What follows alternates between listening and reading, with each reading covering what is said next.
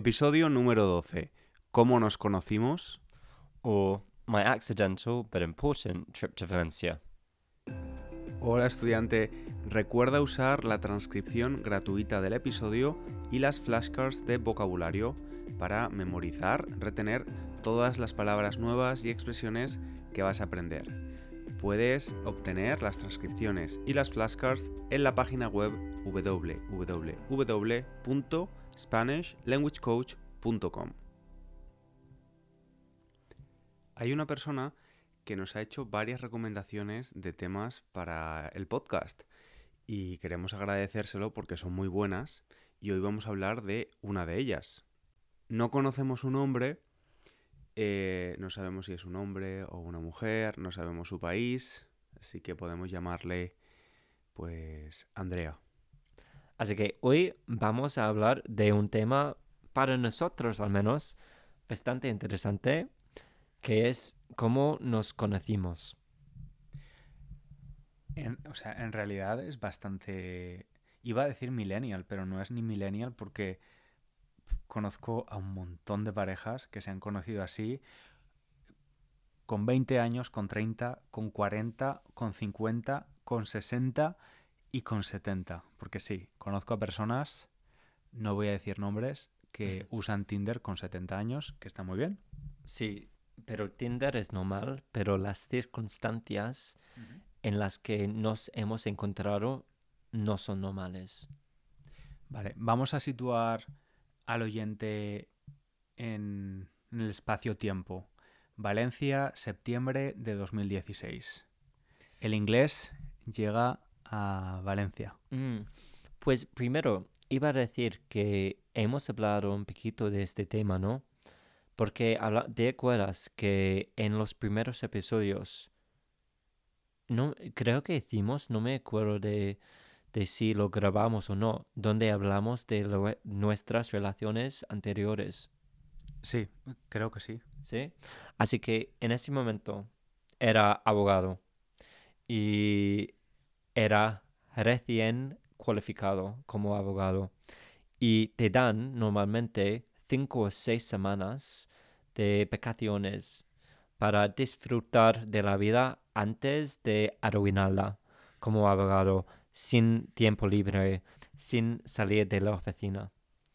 Así que decidí ir a España porque me encantaba, quería aprender español mejor y pensaba que los chicos españoles eran muy guapos. Y por eso decidí ir a España de nuevo para efectivamente y para ser sincero, viajar por todos los pueblos españoles conociendo a muchos chicos guapos y saliendo a tomar cócteles y cosas así. Y es ridículo, pero solo decidí ir a España en el último minuto porque quería ir a Cuba, pero no entendí muy bien el sistema de visado y pensaba que, sería muy difícil ir. Así que en el último momento cambié de opinión y me fui a España. Y solo fui a Valencia porque era la ciudad más grande que nunca había visitado hasta entonces.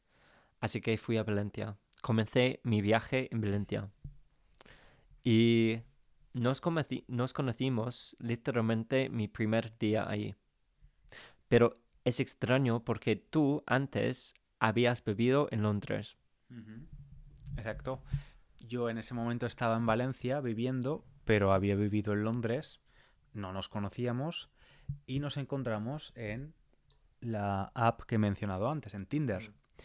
Eh, el día que tú llegaste, quedamos, yo te vi, dije, bueno, quiero practicar mi inglés. Quieres decir, ah, viste mi perfil. Sí, vi tu perfil en Tinder, pensé, pues este chico tiene mi edad, me gustaría practicar mi inglés. eh, es- Parecía un poquito rough. Pe- Es verdad que en las fotos no parecías como tú eres. Sí, Parecías un poquito. Más chungo. No, no chungo, no chungo, pero no sé, la ropa que llevabas en las fotos no, no, no se correspondía con tu estilo Pero bueno, pensé, bueno, me apetece quedar con él y tomar una cerveza. Sí, pues el oyente debería saber o debe saber que mi estilo de moda es muy relajado. muy, muy relajado. Así que cuando, cuando tuve esa foto, creo que, o cuando tenía esa foto en mi perfil, creo que probablemente me estaba esforzando, que llevaba, que, que me había hecho el pelo, por, por ejemplo, y cosas así. Así que yo pensaba que era yo en mi, me- en mi mejor momento, lo que creo que todo el mundo ha- hace, ¿no? Pero todo el mundo me dice que yo no soy el, el mejor juicio de o juez, quiero decir, de, de, mi, me- de cómo, cómo estoy mejor, ¿no? Que a veces tengo las opiniones bastante mal formadas sobre mi propia apariencia. Eh, eh, Lo he explicado bastante mal. ¿Sabes lo que quiero decir? No, no, lo he entendido perfectamente. Que tú eres el peor juez de tu apariencia o tu estilo. em, Cuando pienso que estoy guapo, no estoy nada guapo. Y al revés. Estaba, mientras decías que, que tu estilo, estabas definiendo tu estilo, yo estaba mirando mis pantalones vaqueros que están literalmente rotos em, por todas partes. Bueno, Sí, pero por el gimnasio. Por el progreso. sí. Que em, es verdad que cuando te vi en persona pasaron dos cosas. Primero me sorprendió tu- mucho tu mirada, tus ojos y como que hubo como una conexión. Sí, pero a pesar de, de tener ojos pequeños, hubo como una conexión bastante grande y pensé, wow, es mucho más atractivo que las fotos. Que normalmente en el, en el mundo de las apps de, para conocer gente, pues a veces pasa que la gente pone fotos que son antiguas o con mucho filtro o, o cosas así y en tu caso fue al contrario. Fue una sorpresa incluso más positiva. Y luego empezamos a hablar y me gustaste incluso más de lo que pensaba. Aunque al principio no quería, no, no me acuerdo, no quería hablar español o no quería escuchar español. Me dijiste que no querías hablar en español, tenías mucha... em, Estabas un poco tímido, tenías un poco de vergüenza de hablar en español. Aunque, aunque pudi- pudiera hacerlo. Sí, sí, sí, sí. De hecho, después enseguida empezamos a, a empezar nuestro método de un día español, un día inglés, que seis años después todavía lo continuamos. Em, bueno, yo en ese momento no tenía trabajo y em, no tenía dinero, así que decidí llevarte a un lugar que es súper barato, como muy de bajo coste, donde la cerveza costaba un euro. y Fue mi idea, ¿no? Es que siempre he querido ir. Fue, fue, fue tu idea. Estoy casi seguro de que sí. Deberíamos ir ahí para nuestra luna de miel. Volver, Sí. volver a Benidorm. Bueno, claro, porque nos conocimos y fui muy- fue muy intenso porque tu intención era pasar ese mes en España en diferentes lugares, en diferentes ciudades, pero tu intención era eh, quedarte en España un mes, pero visitar diferentes ciudades, pero por alguna razón, por alguna razón, te quedaste en Valencia conmigo. Sí, eso es verdad, porque no sé si lo has explicado o no en, en otro podcast, claro, porque, porque, te, porque estabas en España cuando antes habías vivido en Londres. Y por eso, por, por la tragedia que habías sufrido, no quería darte la presión o ponerte presión. Así que al fin de cada semana decía tonterías como, ah, pues mm, me gusta bastante Valencia. Quizás me quedo unos días más. ¿Qué te parece? De una forma que eh, estaba tratando de ser sutil. Pero claramente, pues supongo que era muy obvio. Y estaba comportándome como un niño. Literalmente estaba en mi hotel o en mi Airbnb, mi hostel, esperando tus mensajes como un psycho. Am, y, y sí, así que no em, quizás deberíamos eliminar esa parte. ¿Por qué? No lo sé. Pues parezco incluso más loco de lo que soy. No, está bien. La verdad es que lo, yo pensaba que estabas muy relajado. Nunca, nunca noté que me ponías ninguna presión y, Sí, pues me gustabas mucho. Me gustabas muchísimo. y ahora no. Pues ahora te conozco. Y es diferente, ¿no? Es como claramente me gustas mucho, pero de- eh, es como ahora te amo y antes apenas pues no, no nos conocíamos. ¿Cuál es la diferencia entre querer y amar?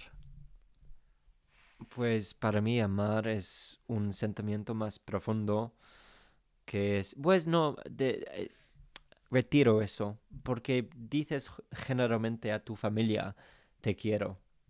Así que supongo que amar es con más pasión, aunque habiendo, habiendo visto cómo son las familias españolas, creo que a veces las familias entre sí son más apasionadas en España que unas parejas inglesas. Así que quizás, quizás debería decir siempre querer, porque no soy capaz de, de la pasión española de amar. No, sí, sí eres capaz, sí puedes. Bueno, sí, efectivamente, eh, yo estaba en España porque acababa de perder a mi padrastro y mm, pues bueno, eh, nos encontramos en un momento un poco complicado Mm. para mí, eh, también en un momento de cambio para ti, Sí. Porque te ibas a trabajar como abogado cualificado Mm. con el título Y, y estaba, no estaba viviendo en España ni en Inglaterra. Estuve viviendo en ese momento en Alemania, trabajando allí. Así que sí, eh, sería, sabíamos que sería muy difícil salir como pareja mientras tú estabas en Valencia y luego Barcelona y yo en, en, en Alemania.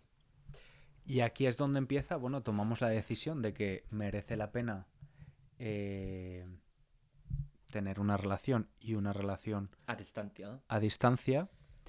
Y pues efectivamente yo me voy a vivir a Barcelona porque encuentro trabajo allí, tú vives en Frankfurt y me gustaría que hablásemos un poco porque posiblemente muchas de las personas que, que escuchen podcast para aprender idiomas como el nuestro sea porque han encontrado una pareja en otro lugar y quieran aprender español para comunicarse eh, con ellos o con su familia y quizás parte de nuestros oyentes han tenido o tienen una relación a distancia. ¿No? Y y quizás mucho más difíciles que nuestra, porque si, por ejemplo, sales con un colombiano y eres francesa, sería muy difícil para ellos, porque para nosotros era relativamente fácil. Podíamos vernos cada fin de, cada dos fines. Sí, estuvimos... Realmente tampoco fue tanto a distancia. Desde septiembre, empezamos en septiembre de 2016 y yo me mudé a Londres, nos mudamos juntos en enero, en marzo... Eran 18 meses. Sí. Sí, es bastante. Para Sí, mucha gente bueno. diría que es bastante. Sí, pero efectivamente tú estabas en Frankfurt, en Alemania, yo estaba en Barcelona. Afortunadamente son dos ciudades con muy buenas conexiones. Em, tú eras abogado y yo tenía también un trabajo donde tenía, tenía un buen salario y podíamos viajar, vernos, quedar en una ciudad intermedia, ¿no? Estuvimos en Milán, en Glasgow para el primer aniversario. De donde es mi madre. Así que fui, nunca, nunca, pues como adulto, nunca había estado. Así que fue una experiencia muy guay ir a Glasgow. Esper- es como, supongo que tenemos oyentes escoceses. Seguro. Hola. Yo ahora estoy leyendo un libro que se llama Young Mango. ¿Mungo? ¿Young Mungo? ¿Cómo se pronuncia? Supongo man- manga, Mango. pero no en este acento mío. ¿Tu acento no es escocés? Ojalá pudiera hacerlo. Creo que es muy bonito, especialmente el acento de Glasgow. Creo que es muy bonito, muy mono. Pero a pesar de haber escuchado toda la vida a mi madre diciendo mi nombre y, y, pues claro, cl- todas las palabras con un acento escocés, pero especialmente los, los nombres de sus niños que son muy escoceses. Sí, es como me encantaría poder hacerlo, pero no puedo. Así que estoy muy celoso de nuestros oyentes escoceses. El inglés tiene muchas cualidades positivas, pero una que no tiene es la capacidad de imitar acentos. Sí, en inglés. O en español, en, en cualquier idioma. Tengo, tengo mi acento extranjero para todos los idiomas que hablo y siempre es lo mismo para cada, cada uno. ¿Y qué iba a decir? Ah, sí, que podríamos llamarme Beth, porque inmediatamente después de que yo hablé, me llamaste el inglés. Y podríamos, podríamos decir el escocés o el británico en vez de el inglés. Aunque sea mucho más común decir en español el inglés. Sí. Sí, porque bueno, es verdad que en España y creo que en casi cualquier Mm. país del mundo a veces se confunde eh, el término, el término inglés con británico, ¿no? Inglaterra con Reino Unido. Sí. Pero es que, la verdad, yo espero ser británico el año que viene, conseguir mi pasaporte británico, pero no sé la diferencia entre, por ejemplo, Reino Unido y Gran Bretaña. ¿Cuál es la- Te juro. No lo sé. Pues es, es muy fácil esa, esa división. Al menos es como la, la, la definición más simple de eso, que es el Reino Unido es Gran Bretaña y Irlanda del Norte. Así que es el Reino Mm. unido entre Gran Bre- Bretaña y Irlanda del Norte. Mira, decimos en español que nunca te irás a la cama sin saber una cosa más. Creo que vamos a dejarlo aquí porque el episodio se está haciendo muy largo. Largo, largo. Aunque, aunque no tenga nada que ver con, con nuestro tema. Pues entonces, mucha, muchas gracias especialmente para Andrea. Y Sí. Y gracias a ti también por escucharnos una semana más. Te esperamos en el próximo episodio, el inglés y yo. Y gracias, un abrazo. Un abrazo grande. Chao, chao.